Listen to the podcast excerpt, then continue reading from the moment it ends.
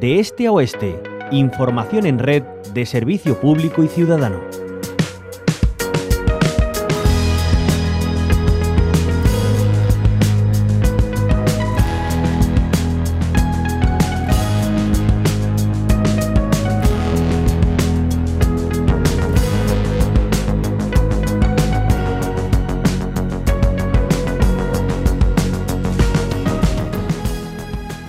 En la onda local de Andalucía eh, nos fijamos en una noticia que nos ha llamado bastante la atención. Hablamos de la candidatura del paisaje del olivar de Andalucía en Jaén como Patrimonio Mundial de la UNESCO.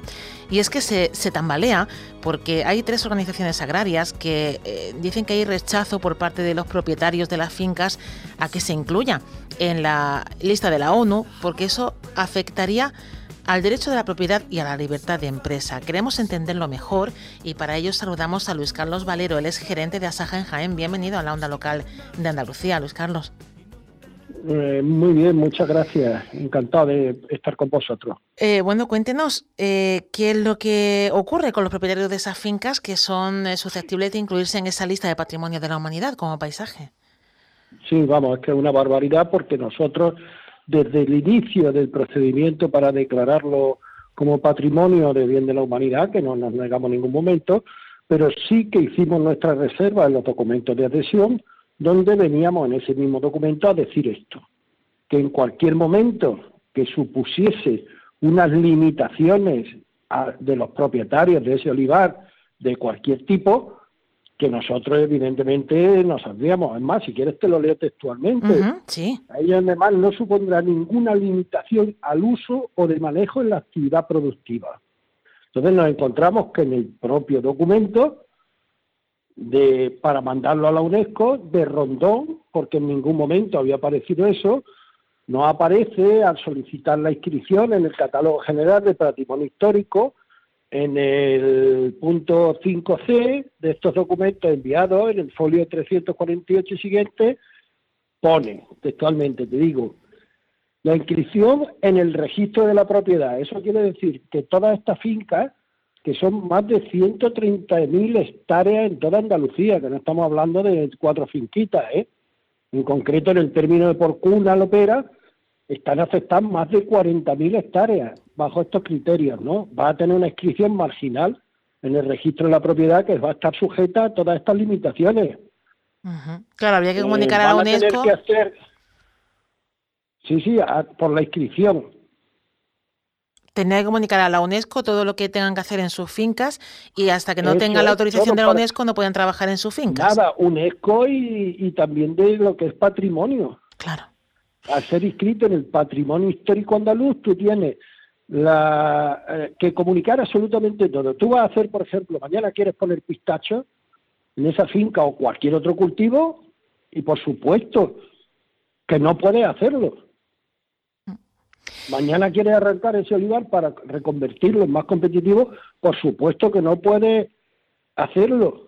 Más luego una serie de, de obras que tú tienes que hacer de, actuaciones de conservación que son de ejecución forzosa, el derecho de tranteo y retracto, o sea que tú vendes la finca y en cualquier momento la Junta de Andalucía, en este caso, puede ejercer el derecho de retrato y tranteo, o sea, por el mismo precio que dársela. El derecho de expropiación, eh, potestad de la inscripción en la Consejería de Cultura, vamos, es algo fuera de norma.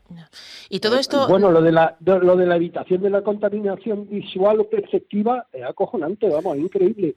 Eh, eh, realizar cualquier obra de intervención a la consejería competente. Vamos, vamos, ¿eh? eh Luis Carlos, esto ¿no? esto no lo sabían ustedes cuando se propuso el olivar como no, No, el día 20 nos convocaron, 20 de diciembre, nos convocaron una reunión donde nos dieron una documentación resumida ante las preguntas. Por la tarde nos mandaron el documento completo el día 20 de diciembre.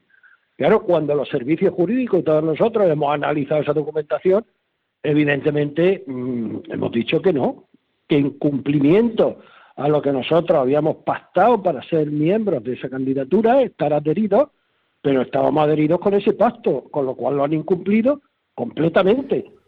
O sea, nosotros nos sentimos liberados de cualquier compromiso con, con, con esta comisión. Eh, ¿Qué es lo que van a llevar a esa, a esa reunión, Luis Carlos? El mismo, el mismo documento que aportamos, eh, mire usted. Si usted no cambia esto, ¿qué vamos a hacer? Cuénteme cómo se puede hacer. Y dígame ustedes cómo lo podemos hacer para que los olivareros puedan entrar, claro. Claro. Vamos, olivareros, eh, no solamente de Jaén, que decían Jaén, te doy también un poco como primicia que ya es toda Andalucía. Mm. Sí, porque claro, el, el paisaje del olivar no solo es Jaén, principalmente, obviamente, tierra de olivo, pero En incluye Málaga, incluye Córdoba, incluye Granada. Cádiz, todo, Cádiz, vamos, todo. Todas esas zonas, todo, vamos, Claro. una cosa bestial.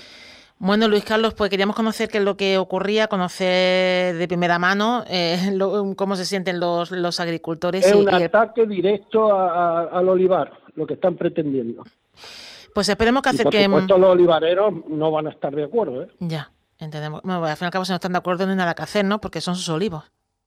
Entonces, Hombre, si no entran, no menos. se puede. Es que, Claro. es que digo yo que es lo menos, ¿no? Eh, tratar de obviar a los olivareros en el paisaje del olivar yo creo que es una barbaridad por parte de quien lo pretenda.